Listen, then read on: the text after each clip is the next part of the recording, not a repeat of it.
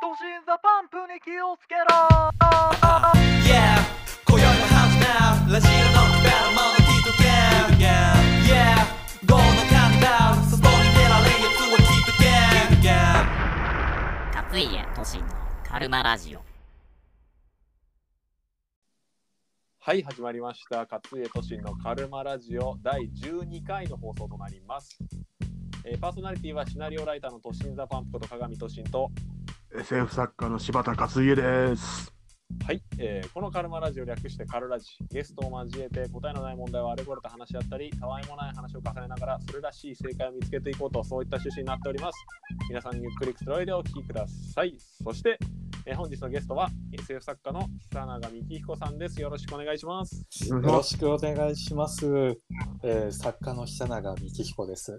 えー、と僕はですね、はいえー第8回草原 SF 短編賞74秒の旋律と孤独という作品で受賞して、えーデビューしまして、えーで最近なんですが2020年の12月ですねに、えー受賞作を含む作品集のえー74秒の旋律と孤独という本を出しまして、はいえーもしですね、このラジオを聞いてですね、あのちょっと興味が湧いたななんていう人がいたらですね、あのぜひ読んでもらえたらなと思っています。はい。えーあとですね、はい、最近あの SF 作家クラブというところに入ったんですが、はい、実は。えーその時にですね、あの柴田勝家さんにですね、あの推薦をしていただいてですね、おー、ね、はい。やりとりがあったと。えーこれは裏話ですけど、SF 作家クラブの推薦めちゃくちゃ緩いんで、は いあ、そうなんだ。田中さん、あの推薦いいですかって、加瀬さんお願いしていいですかって、うんもちろんいいっすよってあの 推薦に関するなんか審査的なもの一切ないんで、もうあの人はね、大丈夫です、全然もう。推薦できるんで。すごいですね。ありがとうございます。本当にその説は。いえいえ、えもうーお願いしますってことで、はい。ぜひよろしくお願いします。お願いしますはい。では今回も行きましょう。はいそ。れでは始まり始まり。というわけでまずは最初のコーナー答えは5の中。世の中で語られている答えの出ない問題に我々が勝手に正解を出していこうというコーナーです。えー今回のテーマはこちら。家族から受けた影響ってありますか？あのいろいろありますよね。まあ一番最初に影響を受ける。僕もうんうんまあ親族とかね、親族もあるでしょうね。うんうん周りの人。なるほど。はい。へえ。何かあるかな？僕はですね、僕はは結構まず身体的な癖として、うんあのガニ股ですね。これは明確に父親の影響ですね。すごいガニ股。チンピラみたいな歩き方します。ガニ股の動きっていう、最初にね。これはね、まあ、毎日見てるだろうからね。うんまあ、ありますよね。で、精神的な部分としては、結構、あの親戚一同、あの、まあ、だいぶ実利的な人が多くて、うんうん役に立つ立たないで考えるタイプが多くて、うんで昔から割とそういう考え方を刷り込まれてましたね。へえ。はい。なんか珍しい、この現代社会というものとしては珍しい家族。そうかな多いんじゃない？今は、多いんじゃないかわしが、まあつスパイさんとかはちょっとわかんないけど、うんあのね、今後もなんかサザエさんとかでもそういう実利的なね、家族関係が、家族の生活が出てくるかもしれないから。そうだね。使えないですみたいなね。タラちゃんが言ったりする感じね。この勉強使えないです。そういう感じかもしれないですね。えー、確かに。なるほどね。まあ、ねでも、都心はあんまり実利的な、めちゃくちゃ実利的な人間ってわけでもないけどね。あ、そうですか。んまあ、こうね、こう、切り捨てない男だよ、都心は。あかっこいいですね。なんかね。よくも悪くも。うんうんそういうことやね。えうんー、割とじゃあ現代的な感じがしますね、実利的っていうのは。うん、まあうんそうですね。なんか割とね、うんなんですかね。まあ、そうね。うん。なんかねそのドラマとかを見ていてもね結局何だったのみたいなのがね分かるやつじゃないと嫌なんですよねうちのは あ。そうなんだ。でみたいなねそううんでみたいな すごい、ね、なんかドラマを作る側のね、人間としては辛いよね。でっていうのだからそのオープンエンド多分ダメだよね。オープンエンドの作品は家族には受け入れてもらえないっていう。そうそうあ、そうなんだ。うん結構そういうの多分あるんだよ。うんうんねかもしんない。うん。面白いね。影響がね、そういうところにも、作品にも出てくるかもしれないっていう。ああ、まあそう、掘ってくるとね、結構あるかもしれないですね。うんうんうんなるほどうな、んなんかあるかな足は、そう。これみんな、あの、お二方にも聞きたいんですけど、家族、はい。あの、本読みます？うんうちの家族はそんなに本読まなかったと思いますね。ああうん。もう、僕も読まないですね。ねうん、わしもそう。うんあ、そうなんだ。うんうんだから、あの、家に本っていうものが子供の頃あんまなくて、うんうん。唯一あったのが、あの、ブリタニカ百科事典だけだったんですよ。ほうほうほ だから、ブリタニカ百科事典が一番最初に触れた本だったんで、う。父親が持ってるんですけど、これが一番の娯楽、これしかなかった娯楽が。すごいね。うんそういうことですね。そう。いや逆にいいかもね、百科事典に最初に触れるっていうのはね、そう知識とかね。うん何か、こう、考え方に影響はあったのかもしれないっていうふうに思うとうんうんいいのかなって思いながら、ただ父親が、まあ、本好きなんですよ、一応。あ、好きは好きなんだ。好きは好きで、父親は本好きかなって思って、子供の頃の記憶、バーっていう、まあ、思い返すといつも本屋で立ち読みしてるんですよ、あの人。うーん。購入しないタイプ購。入しないタイプ。3時間ぐらいでずっと読むんですよ。すごい全。よあの人は。全部立ち読みなんですか？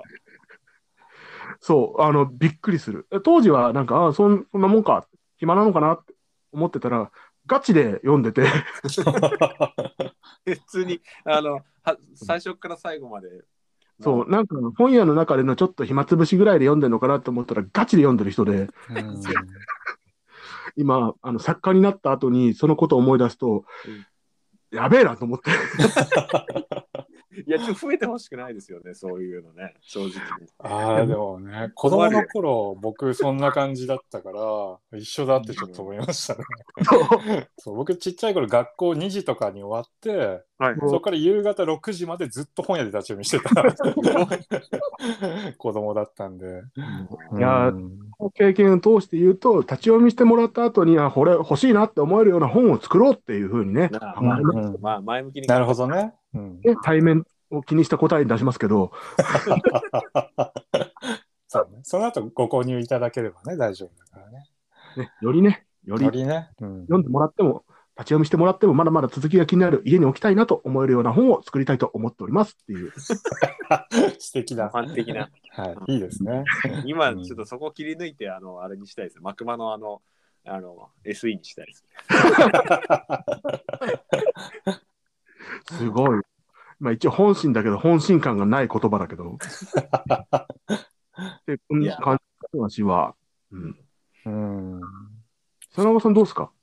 僕はねあの、あんまりですね、僕はあの愉快じゃない家庭環境で育ったんですよね。なるほど。だからこのちょ台本を見たときに、うん。あやばいなって思ってしまってるんですよ。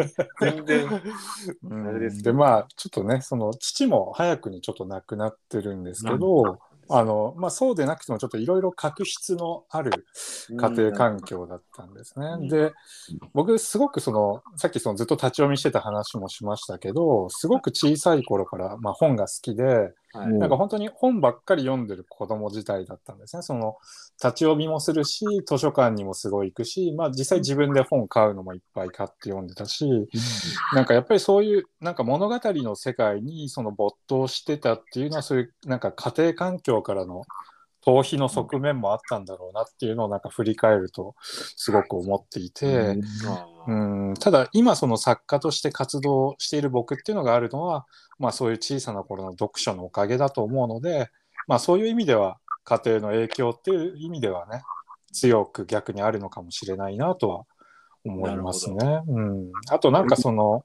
どうしてもその自分でも作品書くときにその人間は生きるに値するのかみたいなことをなんか考えてしまいがちなところがあるんですけど、なんかそういう人間に対するちょっと悲観的な面みたいなのも家庭環境で培われたのかもしれないなと思いますね。なんかすごくネガティブな話をしましたけど。いや、でもこれいい話。うんそうねうん田中さんの本をね、読んだ、うんね、子供たちがね、うんうん自分の世界に救われて、そうやってまた育っていく可能性があるわけでございますよ。あなるほどね。そうだと嬉しいですね。うん。うんえ、あの、一人違うみんなね、久中さん、立ち読みしてね、立ち読みはよくないあそこは立ち読みなんだ。うんってくれよなっつってね。うんうんそうそう。まあそういう一人の時間もね、こう、がだあったからこそね、そういう道もありますからね。そうだね。うんなるほど。うん、うん。そういうふうに思ったりしますね。うんやはりみんなね、子供の頃の影響などを受けて、今に至ると思うと、うん、奥深い。奥深いですね。うん改めて、業の中っていうね、ことを考えると、うん、いいテー久々にマだなと、ちゃんと GO っぽい感じのあれでしたね。問いでしたね。問いでした。第一のステージクリアだもうこれから先も作ってないカルマラジオこれから第2第3のステージができるたびに君を招待するはい、2番、えーアートについて語ろう。好きな作品、衝撃を受けた作品。はい。うんはい。うんなるほど。まあちょっとね、あんまり美術館行けてないんですけど、うん。まあ、あの、まあ、ざっくり好きなか絵画とか、好きなアート作品についてあれば、うん。お話できたらなと。いいですね。いいですね、あとね。うん、すごい。高尚なラジオが始まってしまう。そうですね。ああと知らなそうな発言ですけど、大丈夫ですか非常にね、アカデミックなね、ラジオとして、はい、やっていきたいと思います。やっていきたいと思いますね。はいえーうん。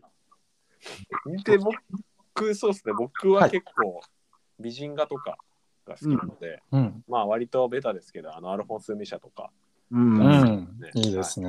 はい。とか、あとね、現代だと、今井貴弘さんっていう人が、あの、いて、その、この人の美人画もすごい好きですね。うーん。割と目を引く感じのモチーフが、まあ、いいですね。うん。うん。うん。まあ、全然、他のも、全然見ないことはないんですけど、割と、なんかね、まあ、将来、飾るなら、こう、そういうのがいいですね。うん。うん。僕もミュシャすごい好きでしたね。いや、いいですよね。ううん。本当に。シャアは本当にもうね、いい。いいね。今の発言、めちゃくちゃ、なんか、美術詳しくない人間みたいに言っちゃったけど、まあ、しょっちゅう来るんでね、割と、あの、ねそうね。そうですあね。うん。の、確かに2回ぐらいはミシャ店みたいなのは行ったことあるし、あうん、なるほど。うん。そうそうそそれぞれ来てくれてるから、う。まあ、話題にもなるしね、来ると。うん。ら結構、うんまあ、好きな人多いんじゃないかなと。うん。このね、日本人ミシャ好きみたいなところで、この間の展覧会はそんなテーマだったじゃないですか。そうですね、あれ、あだ、そうなんだ。うん。うん。なんか、日本人アーティストが影響を受けたミシャみたいなテーマ。うんあったあったあったあった。うん。ミシャの作品から、あとはそこに影響を受けたであろう、こう、まあ、そう、なんかこう、ね、ああいう、ああいう、ああいうね。ああいうね、ああいう、ね。っぽいうんでも、を描いた日本人の、ね、アート、漫画を出すみたいなやつでした。ああ、なるほど、ないるほど。ねえ。でもまあ、少女漫画とか、そっちの流れとかうんもうん。語られてた気がしますね。うん。うん。あとは何かな？美術。あと、その、そう、あの、勝家とね、あの、2012年に、あの、同じ授業を正常でやってて、そうそうそう。そその時に、あの現代美術のてあのうん授業だったんですけど、あの森美術館にね、しょっちゅう行かされて、そういいですね毎。週のように行ってましたよね。授業でそういうのいいね。そうそうそう。うん。でそこでねあのアラブエクスプレス展っていう展覧会があって僕結構これを覚えていて、う。うんん。あのあの次回へ続くっていう作品だったんですけど、うん。えーっとそのなんか銃の絵を背景にしたその銃を携えたあのアラブ系の人が一定の調子で語りかけてくるっていう映像作品で そうそうそう。あのパッと見テロリストの犯行声明なんだけど実は千夜一夜物語を読んでるだけっていう作品でえー、面白い。攻めてて、うん。だいぶ攻めて攻めてたよねあれねうんすげえな、えー、面白いね。ビジュアルがもうね、もうみんな、あ、これテロなんだって思わせといて、うんうんうん。言ってることはそうなんだ。結局、えー気づかないだろうっていう、うんうん。どんだけ真面目なことやっても、こっちの文化には、お前たちはだろっていう、皮肉。まあ、うんせ先入観とかね。そういう。うん。いやーそういうやつでしたな楽しかった。うん。結構そういう展覧会に聞かされましたねあの時、ううんん。うんそれなるほが、どね。うん、それがまあ覚えてる限りだと結う構。大きかったかな、あと好きなアートか。何やるかな。うん。これをね、あの、うん考えるときに、うん一つ思って、あのー好きなアートで言ったら、それこそ、あの、わしは全ラファエルハラファエル全波の絵とかが好きなんですけど、うんうんうん。あのーこれをパッて思いついたときに、こう昔の、言うてしまえば昔のやつなわけですよ。うん。わしはその都心の答え聞いて、現代美術のことも言わないといけないんじゃないかなっていう気に駆られて、うんうん。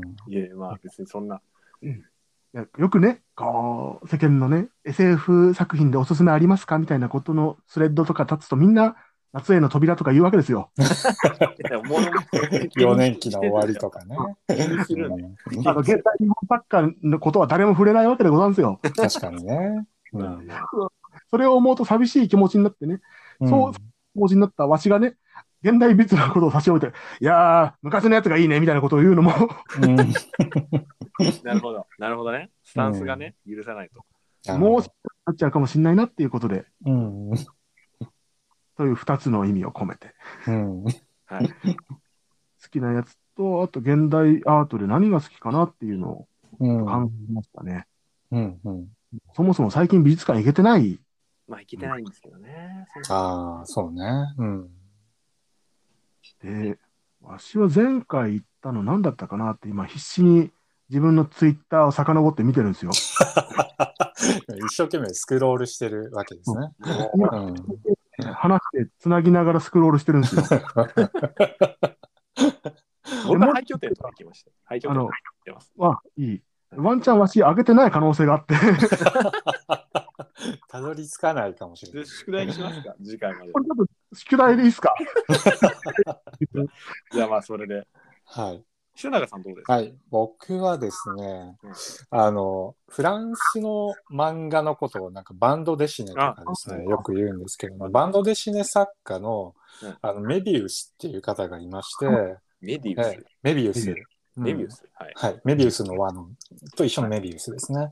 あの、ジャンジローっていう名前でも活動してるんですけど、そのメビウスっていう方の絵がすごい好きでですね、えーあの、すごい線が繊細でうん、なんかその、色であるとか構図であるとかがですね、なんか、その僕の感覚なんですけど、なんか夢で見た景色みたいにすごく美しくて、なんかその浮遊感みたいなものとか、なんかメランコリックな魅力があるんですよね。うんで、結構そのメビウスは日本の作家にもかなり影響を与えていて、まあ、よく大本勝弘とかう、んあと寺田克也とかが影響を受けたみたいなのとか、あと宮崎駿もすごくメビウスのファンっていうことを言っていて、で、これメビウスがなんか結構いいのは、メビウス自身も宮崎駿のことがすごい好きで、はいあの自分の娘にナウシカって名前つけたっていうですね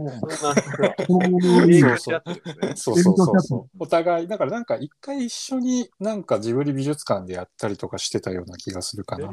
うん。まあ、すごくでも絵が良くてですね。あの、マーベルコミックにあの、スタン・リーっていう人がもう亡くなっちゃいましたけど、あの、いたんですけど、あの、スタン・リーとコラボして、シルバーサーファー・パラブルっていう作品を一冊出してるんですけど、それは日本語訳版僕持っててですね、でもやっぱり引っ張り出してぼんやり眺めたりしてますね。なんかそれも、その主人公がサーフボードに乗って空を飛んだりするんで、すごく浮遊感が美しいんですよね。うん、メビウスとても好きです。もうやっぱうん。ね。うんええね、ぜひぜひ。調べて見てみましたけど、いいっすね。あ、え、綺麗でしょ？なんか色とかもいいですよね。うん。うん、結構線シンプルっちゃシンプルなんだけど、奥行きが感じられる絵なんねですよね。うん。えーうん。メビウスおすすめです。これいいっすね。やっぱりバンドネシデシネ系とかこういううんうんうん。日本にも影響を与えていた部分の。そうですね。うん。かなり。これ要チェックですね。要チェックですね。あ、そう、だからメビウスもね、ナウシカの絵とか多分描いてますよ。検索したら出てくるんじゃないかな。うーんうん。影響をされ合ってる。お互いにね、そうそう。いい、いい関係。いい関係ですよ、とても。うん。これアーティストのいい関係ですわ。うん、素晴らしい。ねあの、宿題にさせてもらってたさっきの話ちょっと続けていいですか？あ、出てきました。出てきました。来ましたか、はいはい。わしもともと現代アートって言った話なんですけど、わし、そもそもわしの、うんあの作品の表紙頼んでる、あの、あの、高橋博之三つ目さんっていう方が、まずもうアーティストなんですよ。はいあの、頼んでる人を差し置いて言わないのはわし良くないなと思って。そう。あの、高橋博之三つ目さんって方なんですけども、こちら、あの、はいこう、まあ、少女風の絵と、まあ、少女とか描きながら、あとすごく、えー、なんてあ言えばいいのかな？あの、一夜の長い夢の方ですね。そうです。一人の長い夢とアメリカンブッ両方とも頼んでて、アメリカンブッダもそうか？はい。そう。だこう、まあ、中性的でもあり、超少女的なものの人物画に、すごく異様な機械とかをつなげたりするっていうよううんなうんうん。絵をする方ですので。なるほど。ねもう、もうわし頭下がるばっかりなんで、あの、ぜひね、これを機にね、知っていただけたらと。もうね、こちらの界隈では有名な方なんですけども、うん。まだまだこっちの SF、わしみたいな、この現代美術を知らぬ人間とは、はいまだまだなんで、こう、わしがもうね、ただただ頭を下げてね、頼んでおりました。まあまあまあ、でも、かっこいいですね、これはね。いや、いい表紙だったと思いますよ。うん、すごくいい表紙でした。うんこれってじゃあ柴田さんからこの人にお願いしたいって言って書いてもらったんですか？そうっす。ああの、いいですね。うん。前に別の形で仕事をご一緒する縁があって、そこでう、んこれはすごいいい絵だし、もうぜひ、あの、わしの作品の世界観にも、こう、表現してくれる方だって思って、うん。素敵。うん。イラストレーター的な部分とアート的な部分を合わせ持っていらっしゃいうますので、高なるほどです娘さんですね。うんはい。なるほど。まあ、まあ、それで言うとね、あ、じゃあ僕も、あの、それに合わせてあれですね、あの、僕の、あの、マーダーミステリーの表紙を書いてくださってるカニのニカさんという、えーとイラストレーターの方もね、あのぜひあの、かっこいい指導のイラストを描いてくれてるんで、うん。カニのニカさんと、まあ、覚えて、あの、くれると嬉しいですっていう、うん。言っておかないとタイムに突入します。じゃああのぼ、僕も言っといていいですか？はいいや、僕でもね、あの、74秒の旋律と孤独って本をその、去年末に出したんだけど、はいこれ表紙本当にね、すごくいいんですよ。でもかっこいいですよね。そうですね。あれ、最上幸子さんっていう方が書いていて、いろんな本の表紙とか、まあ、いろんなイラスト書いてらっしゃる方なんですけど、はいもうね、すごく世界観があって素敵な方なんで、もうぜひですね、これ、皆さん覚えて帰ってください、今日。最上幸子さん。はい、もう素敵です。かなりあの表紙に僕は、その、あの本を救われたというか、ような気がしてますね。うんス。ケールでかいですよね。うん、本当に。いいですよそうね。。うん本当ね、SF と書いてて、本当に書いてもらえること嬉しいですからね。うん、本当嬉しかった。うん、表紙見たとき感動しましたね。うんうんうん。いい話だな、アートに影響を受けつつも、我々 書いてる側は、うん、アートをね、あの、より力に変えていければなと思いそうますので、ですね。うん。頑張っていきたいですね。うん。行きたいですね。まあ、そうですね。まあ、これにじゃあつなげてというか、そのうん。流れで、えー3番ですね。うん。SF 作家になってみて良かったこと、驚いたことというのに、あのつなげるかな、つながるかなと思うんですけど、うん。まあ僕は今のところ世に出た SF 小説は虹の石一作だけなんで、とりあえず聞く側に 回りますが、あファンレターもらったのはすごい嬉しかったです。いいですね、ファンレターね。いいはい。うん。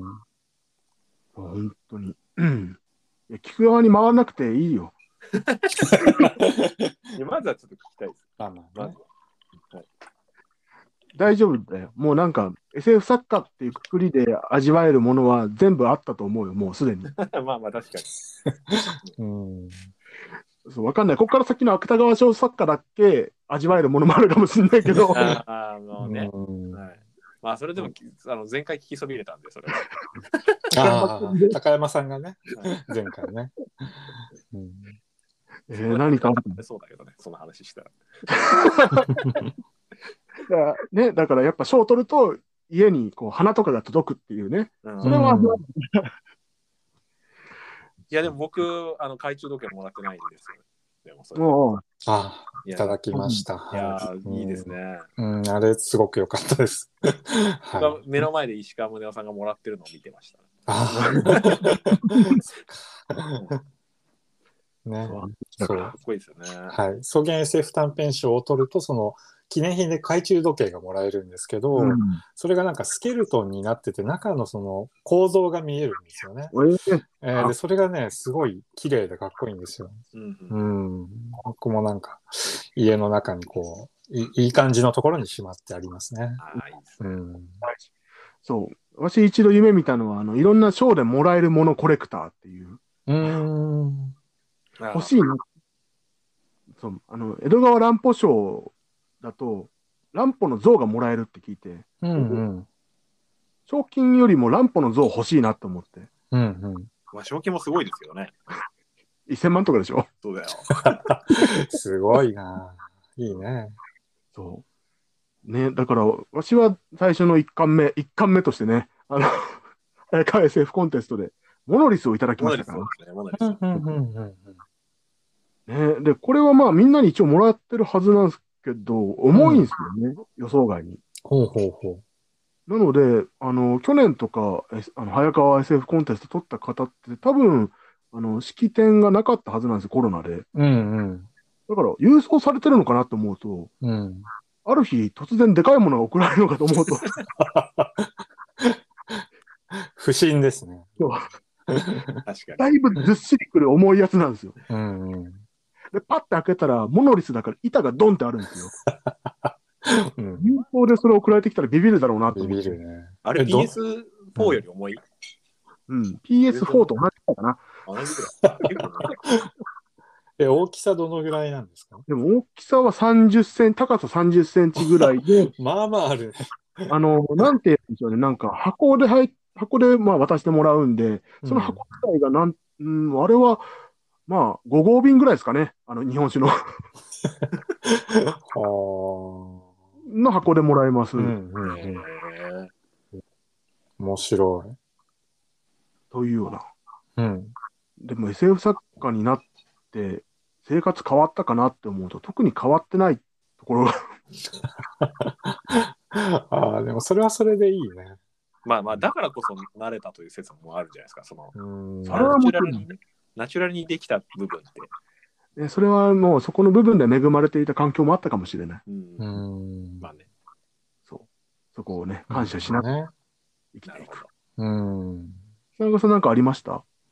僕はですね、そうね、良かったことというとね、まあ、もともとその僕は宇宙が舞台だったりとか、なんかその不思議な力を持つ人が出てきたりとか、その謎の生き物が出てきたりとか、そういうなんか非現実的な話を書きたいっていう欲求がすごくあったんですね。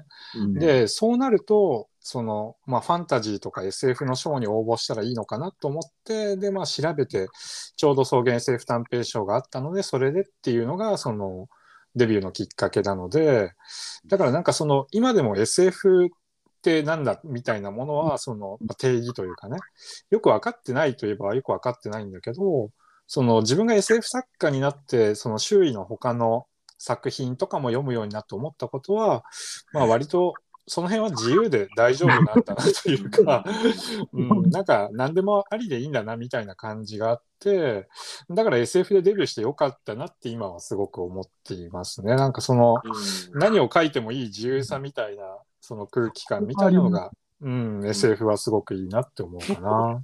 深いですからね。うんうん、なんかミステリーっぽいもの書いても、とりあえず許してもらえるっていう。そうそうそうなんかね、うん、確かに。犯人が地底人とかだったらもうそれでいいからね。そうそうそううんこれね、ミステリーの方が怒られるかもしれないけど、うん、SF は受け止めてくれるっていうのはね。そうそうそうそうんうん確かに。それはすごく感じるかな。うんうん、それが良かったことかな。に続けて、ちょっっと良くなかったこと話していいですか？あ、どうぞどうぞ。あ。なんかの回で話したかもしれないんですけど、小川聡が、うん。こっちも一緒に行ったあのメイド喫茶行ったじゃん、秋葉原で。はいだっけ？はいはい。まあ、いつだったかもう覚えてないんだけど、まあ、ずいぶん前ですね。コロナの前本当に前ですうんコロ。ナ前ぐらいに行って、あの、小川聡が急にメイドさんに、うんあのさ、こいつ仕事何やってるか分かるって当ててごらんみたいなことを振ったんですよ。うんやりますね、彼は。あで、小川さんいますね。じゃあこう、えー、なんだろう、音楽家？うん、違うよみたいなことを会話でつ続いて、ゲームを始めて、えー、なんだろうってとこに小川聡が、こいつは物を作ってるやつなんだみたいな話を言ったら、あ漫画家さんだって言われて、うんうん。いや、絶対そっちの方が良かったって、わし心に傷を負って、まあ、漫画家はメジャーですからね、やっぱり、そうねそ。の後に作家さんだよの時になんかメイドさん、あーあーあーみたいな顔を、ああ、そうなっちゃうんだ。ああ、そうなっちゃうんだ。うそれは辛いなって思って、ーん、そうか。負けたくねうんまあまあまあやっぱね、若い子とかだとやっぱ漫画の方なのかな。うん。え。ね。だからこれを覆せるように頑張りますっていう。そうですね。そうね、頑張っていきたいですね。やっぱねもうだから別に職業柴田勝也になっちゃうわけですかね。そうそうそう。そうん、ねうんあ、いいですね、それすごくね。うんこれでやっていきたい。そう。うん、企業なんだと思う？柴田勝家って。う そうヒカキン武将かなヒカキンはヒカキンだもんね。あそうなんだね。職業ヒカキンなんいや、まあそういうふうに言ってるかもしれないですけどうん、まあその、うんなんていうか、ないっていう。ヒカキンはヒカキン。素晴らしい。そういうそういうニュアンスでね、なれば。なるほどねはい。うん。えー続きまして、最近買ってよかったもののコーナーです。なんか面白いものありましたか？おーうん。帰ってきたな、どうですか？このコーナーが。そうです 前回ついにないって言っちゃった。あ、そういう回もあるんだ。そうです。うん。なんで、前回はなんかな、はいないあるなさそうっていう話だったんで、にしたりとか、そういう、そういうのが意外と まあ、手作り、手作りのウェブラジオなんで。あなるほどね。手作り感がいいな。ないときはないっていう。ないときはないからね、そんなね。ないものあるとは言えないもんね。うん、で、どうですうんか？あの、活躍変えましたか？なんか。えでもこれはね、あの買ったっていうか、うん私、この間、もう、この間かな、そう仕事で、はい秋葉原、秋葉原の近くへ。はいで、やっぱまあコロナで大変だなっていうところだから、そんなね、店とかは巡れなかったけどゲームセンターはね、行ったのよ。うん。うん。時間帯だから誰もいなくて、まあよよかったですよ。うんゲームセンターで、久しぶりに UFO キャッチャーをやったんですよね。はい。で、わしはもう UFO キャッチャー特にうまいわけではないんですけど、もう、だんだんもう UFO キャッチャー系の YouTube 動画を見続けたせいで、どれも見極められるようになったんですよ。なるほど。へえ、すごい。か、100円で、なんか栗のパウンドケーキみたいなの取っちゃいまして、あ、え、食べるケーキ？食べるケーキ、あそういうのもあそういうの。もあるんだ、今 UFO キャッチャーって。そうそうへえ。もうバッチリもうパウンドケーキも取りましたし、そのまんま横になった、あの食べっ子動物のぬいぐるみ取っちゃいまして、おお、へえへえへえ。すごいじゃん。かなっていう食べっ子動物、素晴らしい。そう、今世間では食べっ子動物が流行ってますからね。あ、そうなんだ。うん。うーん。うん、めっちゃ流行ってるんですよ。うん、うん。あの、どこの層に受けてるか知らないですけど、ーそうね。なんかキャラクタービジネス業界の中で食べっ子動物がだんだん地位を占めてきてて、来てるんだね、今ね。うん。あの、今までずっとあのね、食べっ子動物のパッケージに描かれているだけの動物たちが、うん。ぬいぐるみになり、うん。人間になり、うん。様々な形で展開していってるんですよ。あそうなんだ。うん。あの、ギンビスが誇る、あの、が作ってるところ銀 ビスっていうんだ。あの、一大、一大食料、食べっ子動物。うん。うん。うん。まあ、今やね、日本人も、もう美味しさだけでなくね、キャラクタービジネス業界にもね、うん。着進行しているんだっていうのね、あーそういうお話でした。うんチョココーンもここなんですね。銀ビスなんですね。そう。あの、アスパラ、あ、なんだ、アスパラガス？うんみたいなやつ。あれも銀ビス。え野菜も、じゃあ。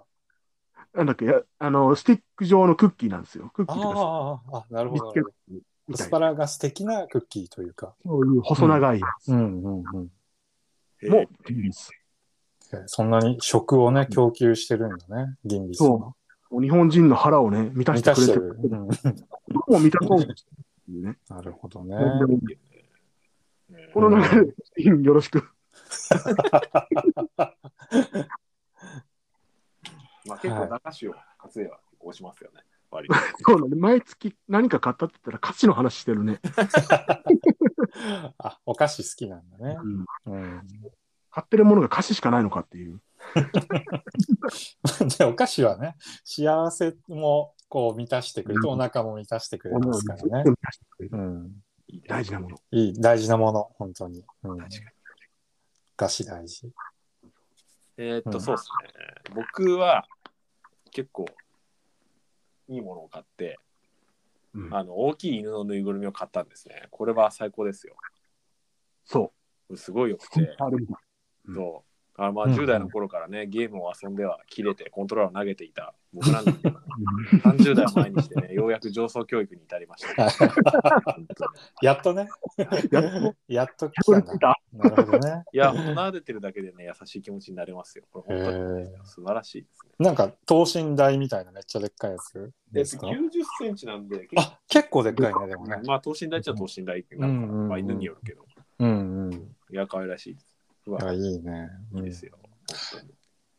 あれだよね、なんか、柴犬が寝転んでるタイプのあの。そうそうそうそああ、いいね。じゃあなんかちょっと寝るときに枕代わりにもできるような。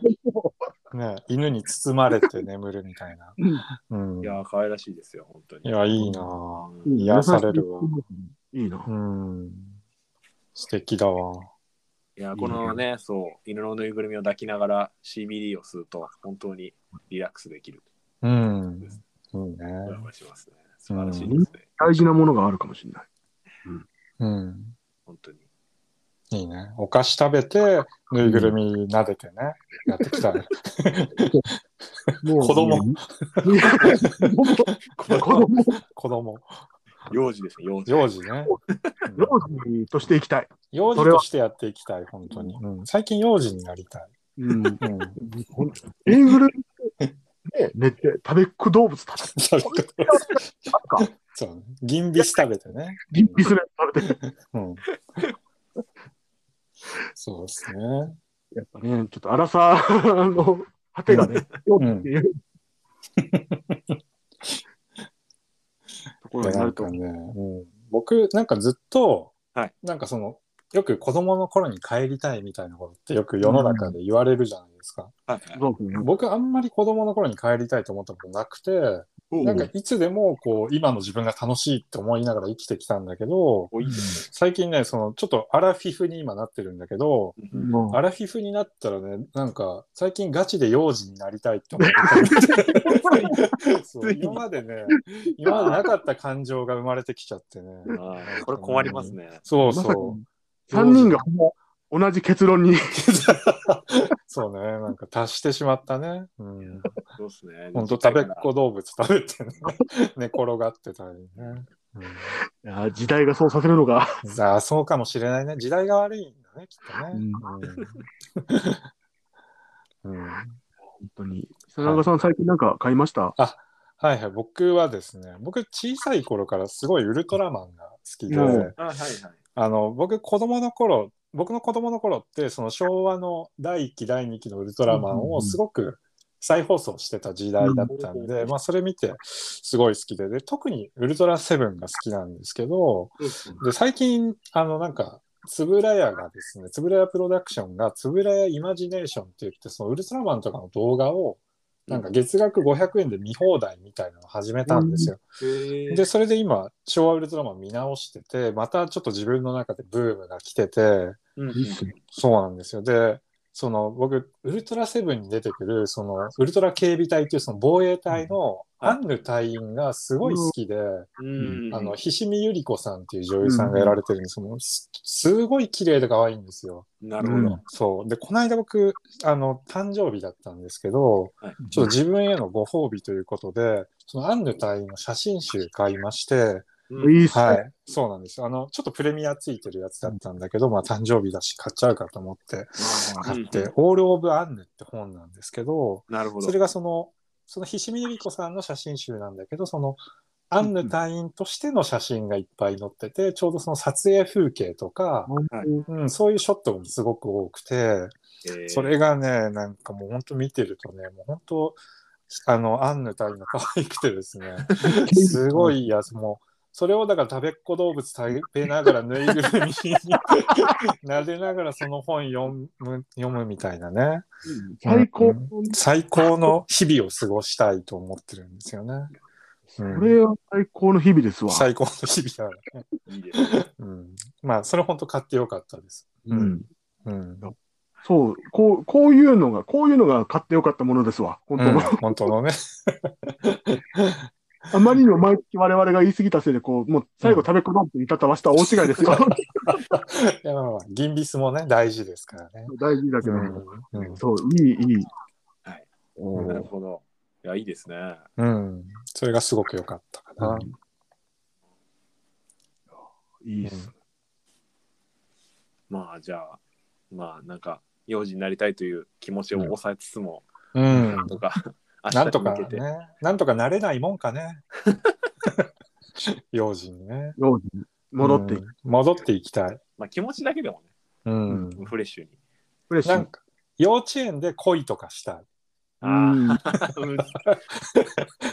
めちゃくちゃまあそういう SF ならいけるかもしれないですよね。ああ、うんそうね。うんうんだから幼稚園で恋をするという気持ちを体験できるみたいな。ああ、いいですね。うんうん。まあ、つまり本当のプラトニックラブをうん大人になってから体験できる装置とかも。うんうんうん。そうね。なんか純粋なねうん、こう気持ちをね、味わいたいね。人間にできたもの。うんうん。よ、よ、うん汚れてしまった僕たちがね。人間のね、もう汚ればかり目につくようになってしまった。そうそうそう。すぐ相手の年収はとか言い始めるから。そうね。そうですよね。うん幼児になりたい。うん。あの頃に。戻りたいね。うん。また戦国かみたいな。また秀吉とのなんかあれかみたいな。秀吉の方がよっぽど独裁でしたよ、あいつは。あいつは。カルマラジオはい、続きましてお便りのコーナーです。今回もいろいろありがとうございます。読まさせていただきます。ありがとうございます。ありがとうございます。1番、えー VTuber が流行ってますけど、見ているチャンネルはありますか？ああ。はい。いい話。うんはい。うん。なんだころれね、僕は全然実は VTuber のこと知らないのでですね。う。あ、そうあなんなんかそう、皆さんの話を聞いてちょっと学んでいこうと思います。ああ、なるん。ほどそうそうっすね。そうですね。まあ、僕は、うん。割と4年前ぐらいに、まあ、あの VTuber 始まったじゃないですか。そうっすね。で、うん四天王って、VTuber 四天王とか呼ばれてた時代あの、うに、んまあ、キズナアイとか、猫松さんとか有名なやつはたまに見るぐらいで、うんあの本当に第一次ブームの時はあすごいの来たなっていうふうに見てたましたねあのチラチラ見てましたう。うんん。で割とその3年ぐらい前からやっててあの本当にこうマニアックなんですけどえっとね高い城のアボホっていう VTuber がありまして、まあ、いろんなところでおすすめしてるんですけどあのこの人はね結構すごいんですよ。あの、うんあのボータさんって人があの、うん異世界の言葉を翻訳してるっていう体でやってて、うあのん。えっとねまあ、この人演奏も楽器制作もえー、とイラストもお話作りもアニメも人形作りもできる人なんですけどすごい。多分一人でやってると思うんですけどね、すごい天才なんであのぜすごい本当になんかめっちゃすごいんですけどえっ、とねこの VTuber はね 2D アニメじゃなくて人形劇なんですよえー、うんうん。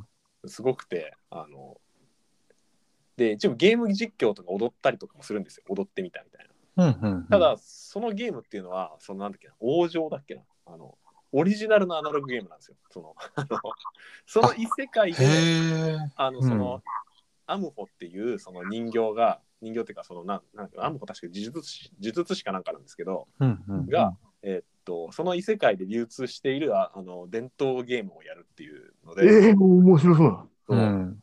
やっていて、で、踊ってみたも、なんかその J-POP とかじゃなくて、ボカロ曲とかじゃなくて、普通にそのその世界の伝統舞踊を踊るんですよ。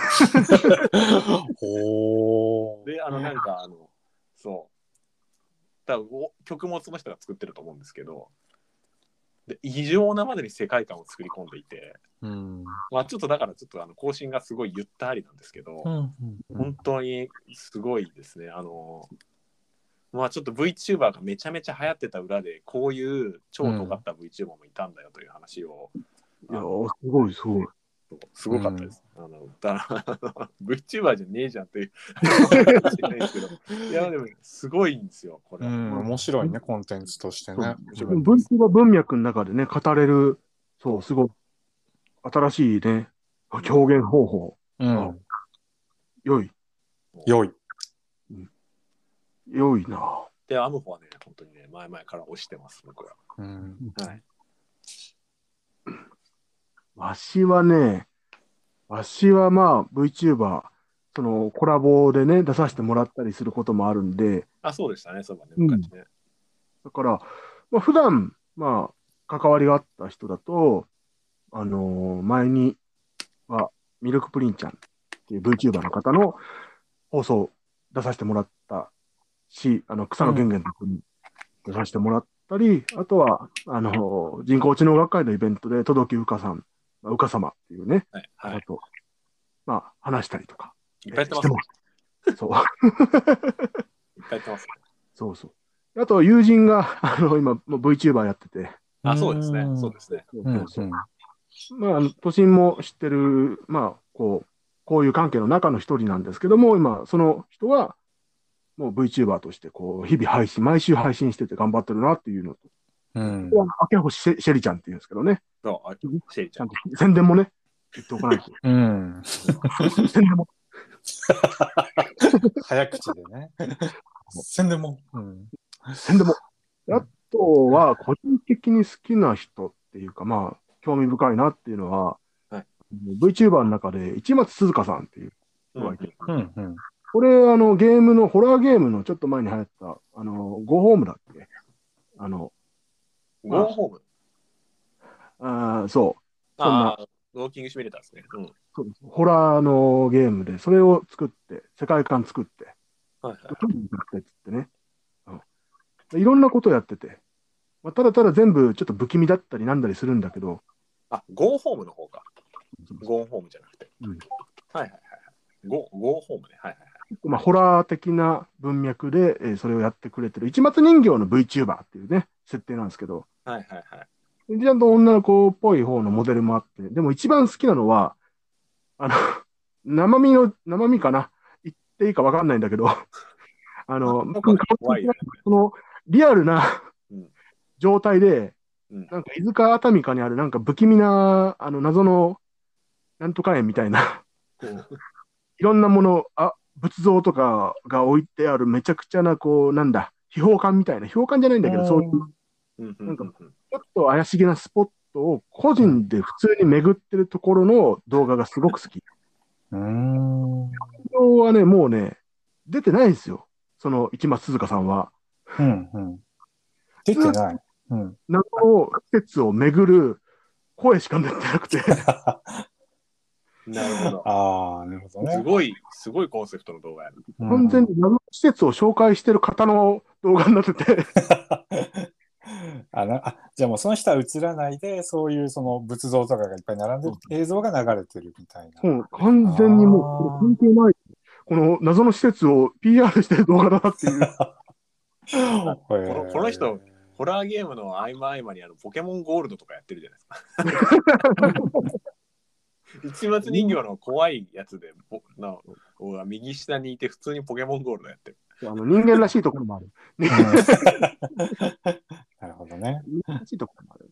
うんねあとは普通に、まあ今だったらホロライブのね、あの人とかも好きですよっていうことを付け加えておけば、えー全方面にね、あのアピールできたと思います。素晴らしいですね。そうね。そっか、VTuber はなんか全然知らないんですよね。ただなんか今、その、あの、秘宝館巡るみたいなのがあったんで、ちょっと僕も付け加えると、あの、YouTube なんですけど、はいよくなんか、ただひたすら爆発してる映像だけを、いろんな その古今東西の爆発を集めて、1時間とかの映像が結構あるんですよ。その、すごい。そう、エクスプロージョンとかで検索すると結構出てくるんですけど。そうえそうそうそうそう。スローじゃん。それをね、結構寝る前に見てますね。寝る前に爆発して そるう。それをね、なんか見てこう、そうそう。爆発したり、そのあのビルをこう崩したりするじゃないですか、はい葉っぱかけて。ううん。やってるやつ見るとね、結構あの、なんか優しい気持ちで眠れるんだよね。あ、じゃあう、んぬいぐるみ抱えて、そうそう食べながら、食べながら explosion compilation を。そうそうそうそうそう。見ていやわー、そう爆発していくみたいなのキャッキャッキャッキャッって。そうそう、キャッキャッキャッキャッキャッキャッキャッって言いながら、そうそう、見てますね。うん、本当にね、これは安眠にいいのでおすすめです。うんこれでもあれですね、あのうんコーナー化した方がいいかもしれないです。その各ゲストに毎回うん YouTube 何見てますかって聞くっていう。ああ、気になる。なるほどね。コーナー化できる説が、うんうんあの買ったものがないときはそうしましょそうしましょう。う。なるほど。えーなるほどね。まあ、そんな感じですかね。じゃあ、はい。次行きましょうか。はい。えー、お便りの2番ですね。えっ、と、えー、四角四角四角な小説を書いています。バツバツバツな小説を書いています。えー現実世界では新型コロナの一方、創作世界では登場人物がマスクをしないで行動しているため、リアリティが既存している気がしています。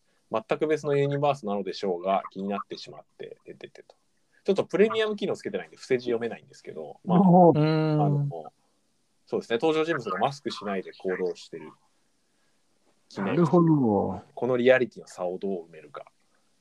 うんこれは難しいよね、本当にね。うん。そうですね。確かに。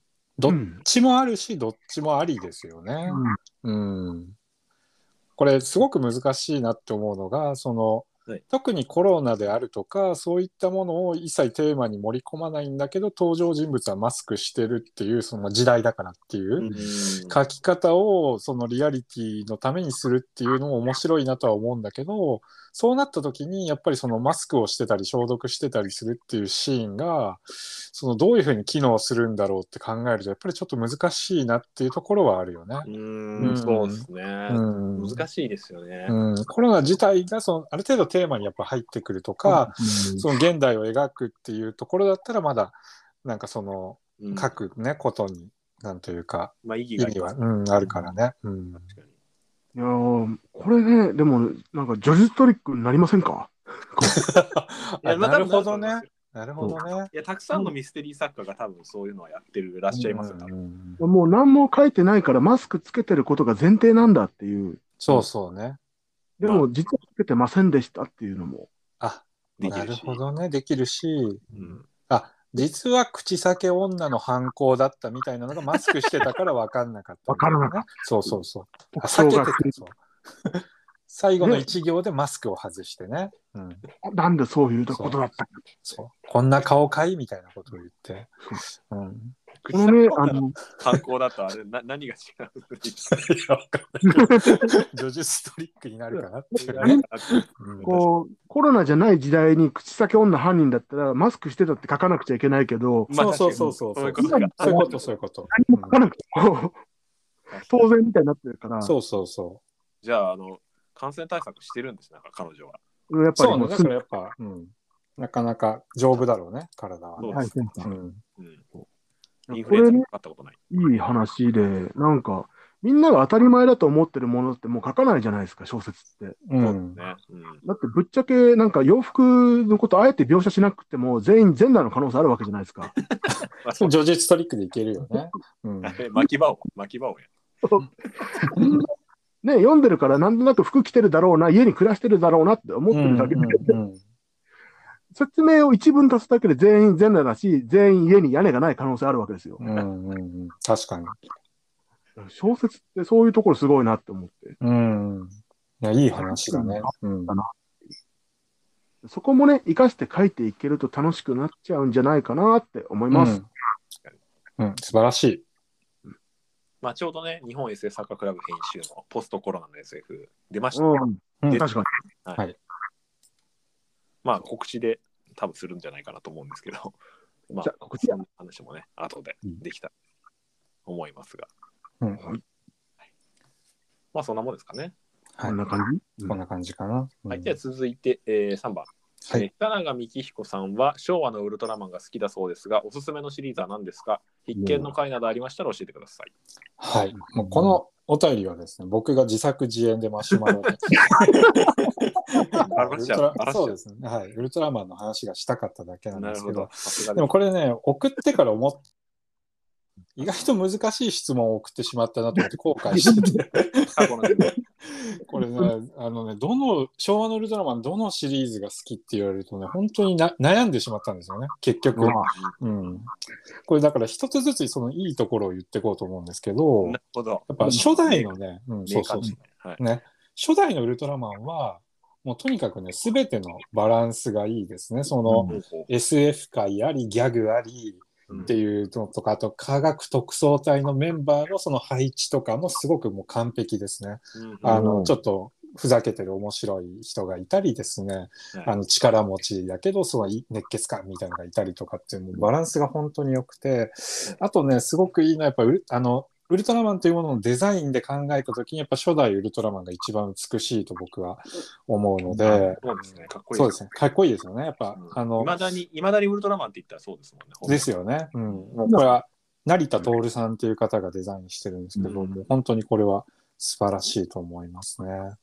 でね、ウルトラセブンがあの特に実は好きなので、まあ、おすすめするならウルトラセブンになるのかなっていう気がするんですけど、はいウルトラセブンはね、もう SF ドラマとしてすごく至高なんですよね。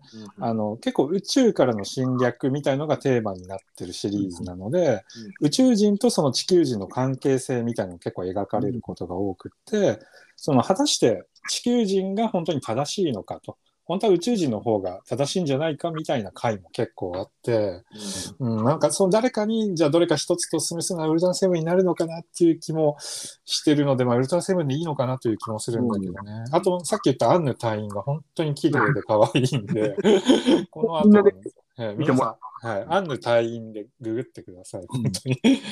可愛いってなると思うんで。でね、その後の帰ってきたウルトラマン、ここから第2期になるんですけど、帰ってきたウルトラマンはね、人間ドラマとしてすごく素晴らしくてですね、あの特にあの怪獣使いと少年っていう輪が、これよく語り継がれる輪なんですけど、その人間の偏見とか差別みたいなのが、まあ、テーマになっていて、はい。その宇宙人のおじさんを子供がかくまってるんだけど、はい街でなんかあそこ宇宙人いるらしいぞみたいなことになって、はい。なんか街の人たちが竹槍持って宇宙人殺しに来るんですよ。で主人公のうそのウルトラマンはそういうのやめろと。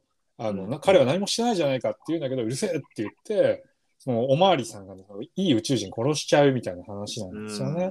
うん。うん、これ本当にね素晴らしい作品なんでなんか機会があったら皆さん見てほしいですね。ドラマ。ドラマそうほうでね次のウルトラマンエースがね僕エースも結構好きなんですけど、はい。エースはね男女が合体して変身するっていうですねあの、なんかすごく当時としても新しい設定になってそうね。うん。男の主人公と女の主人公それぞれいて、二人でウルトラタッチっていうのをするとウルトラマンエースになるんですけど、えーそうん、そうそうそう。で、そのエースっていうのはその性別の差を超えた神のような存在みたいな位置づけでいるっていう、なんかそういうところがすごくね、あの、今やっても逆にすごく掘り下げられるんじゃないかっていうテーマなんですね。ただね、これ、子供からその男女が合体して変身するっていうのが、そのごっこ遊びしづらいっていうので、結構不評で、なるほど。でね、結局ね、女の人は途中でね、あのいなくなっちゃって、途中から男一人で変身するようになっちゃうっねていうそうそうそういうとこはちょっと残念な回ではあるんだよね。はい。でも、その次にあったのがウルトラマン太郎っていうんですけど、はい太郎はね、もう、すごくもうギャグ作品なんで、あ、そうなんあの、はい、落ち込んでる時には僕は太郎を見てますね。痛快。痛快、もう痛快、あのね、出てくる人間の強度が、太郎だけ明らかに違っていて、もう、なんかその、なんだろうし、もう主人公とかが、こうロープみたいなのバーって投げて、はい怪獣に飛びついて、はいあのもう怪獣のすねみたいなのをガブって噛んだりとかして、こんちくしょうとかやるんですよ。えー で、怪獣がうわーって言って、こうバンって跳ね飛べると、こう人間跳ね飛ばされちゃうんですけど、死ぬじゃないですか、そんな怪獣に跳ね飛ばされたら。でウルトラマン太郎の人物は、行ってってーで済ませるんで。ギャグですね。そう、ギャグなんですよね。なんかすごく街の人とかも竹槍持って怪獣倒しに来たりとかするえし、ー装備ええそうそう。僕すごく好きな回があって、怪獣エースを狙えって回があるんですけど、うんあのバレーボールのドラマでエースを狙えっていうのを昔やってたんですね。はいはい。そあの、あ、ごめんなさい、エースを狙えじゃない。サインは V だ。あの怪獣サインは V っていうのがあって、そのバレーボールドラマのサインは V とコラボした輪なんですけど、当時そのサインは V をやってた坂口涼子さんがゲストで出ていて、はい。なんか怪獣が街を襲ってくるんですけど、うん。その坂口涼子さんがそのちょうど子供たちと一緒にあの老人たちと一緒にバレーボールでやってたんですよ。そしたらあのそのバレーボール邪魔されたんで、お何をあんたって言ってバレーボールをはーってこうサーブするんですよ怪獣が。はいだから怪獣がそれをレシーブして打ち返してくるんです。で打ち返してきたやつを坂口涼子さんが何の何のって言ってまた打ち返すみたいな やってなんか結構ね長めの尺を取ってあのバレーボールを怪獣と人間がするみたいなんですね。バレーボール？はい、バレーボール界ですね。でその時にあのバックにサインや V のテーマソングがかかるっていうですね、あのすごく痛快な輪になっていましてですね。そういうね、すごい、あの太郎は明るいですね。はいいいですねなんか前向きになれる作品ですね。で、次にやったのがね、ウルトラマンレオっていうんですけど、これね、オープニングが非常にかっこいいので、あのそこがいいところですね。で、それ以外はね、ちょちょっと雑かなって思うところもいっぱいあってですね。うん。レオはちょっとね、なんかいろいろ末期なところがあるやつですね。うん。ああ、そうなんですね。はい、ただ、その、なんかその、末期としての良さみたいのが逆にあって、あの、なんか途中で予算がちょっとなくなっちゃって、はい。その警備隊みたいなところの基地とか、はい。その警備隊の隊員いっぱいいるんですけど、そういうのが、あで特にね、そのウルトラマンレオの警備隊の基地って宇宙に浮いてる宇宙ステーションの設定なんで、結構セットとかも大変なんですよ。そうでしょうね。で、予算がなくなって、それをちょっと維持することができなくなったっていうのが原因らしいんですけど、なるほど。ある話でいきなり宇宙からシルバーブルーメって怪獣が来て、うん宇宙ステーションを破壊して、警警備隊全員死ぬって話が。やばいやばい。やばいやばい。そうなんですこれも辛い。はい。これ最初の15分で全員死ぬんですよ。それまでで。主人公以外全員死ぬんですよ。で、後半が始まったら、はいそのどうなるんだ、この全員死んじゃってと思ったら、主人公が、はなんか普通の家庭ののなんか食卓にで一緒になんかパンとか食べてて、こうんでここの下宿に世話になることになったのであるみたいな そうそうすげえそうおおらかな設そう、定。おおらかな、そうそう もう急にね、急にもう警備隊とかなしで今後行きますんでっていうのを、もう割とサクッとやっちゃったりね、していてます、ね。そういう雑なところはちょっといいかもしれないですね。えはい。まあそんな、そんな感じですね。はい。ーなるほど。はい。まあちょっとウルトラシリーズについて語りたかったんで、うんはい。一通り語りいや、でました。もこれはいいじゃないですか。これ資料になります。あ、ぜひぜひ。はいうん。これやっぱ気分に合わせてね、いろんなもの見れるっていう。あ、それはかなりあります、本当に。もう、僕本当落ち込んでる時は太郎を見るんで、これはウルトラマンセラピー。ううんん。確かに。そうそえー、いいですね。もうこれはね、ためになりますよ。みんなこう、これからウルトラマン触れようって人も、う。うん。今の聞いてもらえれば、うん自分の好みを見つけやすいと思いますね。そうですね。ユ YouTube のコメント欄に、あの何分何秒から、あの、あれ、ウルトラマンメーカーっていうふうにしとくんで、あ、うんぜひぜひ。ジャンプしやすいようにしとくそういつでもね、ジャンプして。うんなんか雑な気分の時はレオを見てくださ今見たいけど、あんま頭使いたくねえや。部屋見よう。い。そうそうそう。レオはなんかその宇宙からやってくる宇宙人がはい何しに来てんのかよくわかんないやつが多くて、宇宙から来るじゃないですか。はいで、街でその辺のお父さんとかをボッコボコにして。でそその後ウルトラマンが出てきて怪獣バトルみたいなもうただおじさんボコボコにしに来たみたいなやつとか全然いるんで怖いおじさんだけが怖い。怖いです怖いです怖い。おじさんがいきなり真っ二つに切られる輪とかもあるんで、怖いじゃん。はい。うん。残酷描写もすごいですね、おー。そこの雑さもね、レオの魅力の一つっていう。そうですね。あもう一個いいですか？レオ話して。あちょっとレオのエンジンがかかってきてしまいました。レオレオはなんか寒さに弱いんですよ。うん。うん。で、なんか、敵にすごい寒いところに連れて行かれちゃって、冷凍されちゃって、はい。で、冷凍してどうなるんだろうと思ったら、はいこれ、これでもうウルトラマンレオの最後だって言って、なんか、ノコギリ持ってきて、レオの体をバラバラに切るっていう輪があって、はいはいはい。で、出てくる少年が普通に散歩してたんですよ。散歩してたら、その辺ののっぱらにバラバラになったレオが転がってて、やば安保や。うんで少年が泣きながらそのバラバラになったレオを集めてこう埋めてあげるシーンとかあるんですけどそしたらなんか急になんかウルトラキングっていう奇跡の人みたいなのが現れて、うん。ウルトラマンレオは復活するんですけど。急にね。急に復活するんですけど、すごい。ですね。すごい。ですね。はい、そういうなんか残酷雑みたいなところが。今の話だけ聞くと悪夢の内容みたいだったんでよかった。結構レオはね本当に悪夢ですね、うん、えそんな感じですね。はい。はい、今、大体喋りたいことは喋れました。はいは いはい。えーでは4番。はいえーカラミティトルーパーズにはケース02と銘打たれてない理由があるのでしょうか、うんまあ、僕のマダミスの2作目なんですけど。えーはい、2って書いてあると1より売れないのでそうしてます。はい、以上です。なるほどね。はいうんスローターハウス5みたいなね。あの1から 4, 4読んでないって勘違いしちゃって読まないみたいな人いますからね。そうそうそう。まあ、ありますよね、そういうの。うんうん、5巻も出てるんだって。そうそうそうそうそう。これだけ働いたらこの分だけ愛が返ってきますよ俺俺は感情なくしたい。俺は感情がない愛は配給するチリチリって鳴らされて愛愛愛は配給するカルマラジというわけで、この辺で告知でございます。告知ある人。はーい。はい。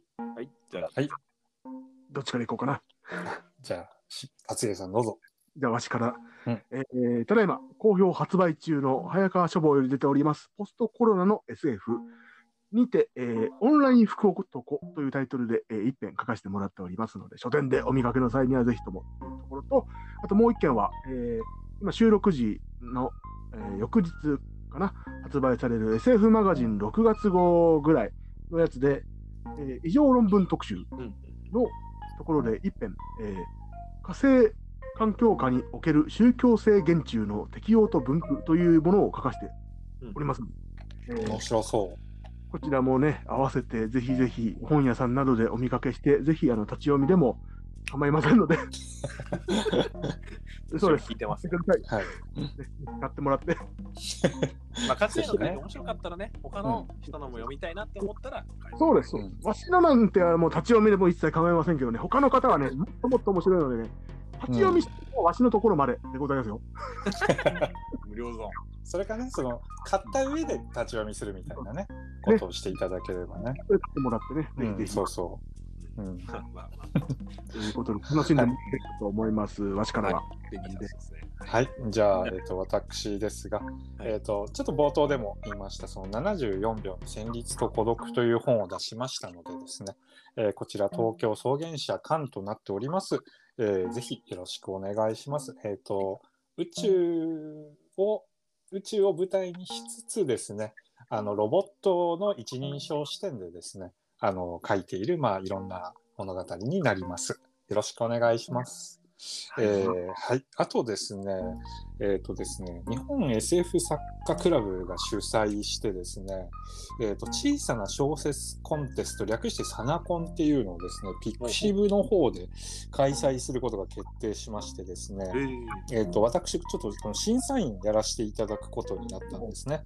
えーなのでですね、あのぜひですね、応募期間が4月27日から、えー6月6日までになっておりますのでですね、あのどしどしあのご応募いただければと思います。なんかあの共通の書き出しみたいなのがあって、それに沿ってですね、あの小説書くみたいな、確かそんなに、あ、1万、1万文字以内なんで、そんなに長くないのあで、短いですね。そうそうそうそう。なんか、世界の終わりまであと7日になりましたみたいなのから始まる小説を書くといいみたいですね。えーはいぜひぜひ、あの、そうですね。なんか、ウルトラマンレオっぽい感じで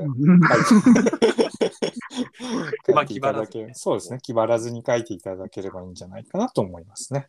はい。あとはですね、まあ、あの、告知というか、今新しい長編書いてるんでですね、頑張ってますというだけなんですが、ちょっと今、現代を舞台にですね、あの魔法使いが活躍するファンタジーみたいなのを書こうとしてるんでですね、あの、はい、そうそう。ちょっとまだ、あの、皆さんのところにお届けするまでもう少しかかると思うんですけど、なんか、頑張って、みたいな気持ちでみんながいてくれたら嬉しいなと思います。はい。そんな感じです。なるほど。はい。まあ、僕もあの一件告知ありますね。あの、えー探偵シドアップダイクシリーズのお最新作のマーダーミステリー、えーリーサルキャッシュという、えータイトルが、えー体験会が始まりましたんで、ぜひ、あのぜひぜひ僕のツイッターの方から、えーっと、チェックしてくださいと。あのまあ、6名で、えーやってます。で、都内か、えーまあ、都内かな、基本都内か、まあ、神奈川県のあたりで体験会あの受け付けてますんで、あのぜひあの来てくださいという感じです。あの感染症対策ばっちりやるんで、あのまあ、マスクしてあの来ていただければと思います。あの詳しくは僕のツイッターの DM の方で、えー詳細とかあの送ってくれればと思います。今回はギャングの話ですね。銀行強盗の話なんで、うん。そういうのやりたい人、そういうの好きな人はぜひという感じです。うんうんっていう感じですかね。はい。はい。はい。というわけで、本日の活性都市のカルマラジオ、この辺りでお開きとさせていただきます。このカルラジでは皆様からのお便りを受け付けております。また、新コーナーの提案や各コーナーの沿ったお便りなど、面白ければ何でも結構です。皆さん、容赦なくバスバス送りつけてください。えー概要欄にある都市の TwitterDM か、マシュマロから送りつけてくださいという感じでした。はい。えーというわけで、まあ、皆さんありがとうございました。どうもありがとうございました。楽しかったです。はい、どうもありがとうございます。はいはい。というわけで、また次回、えー来月ですね。それでは、さよなら、さよなら。さよならさよなら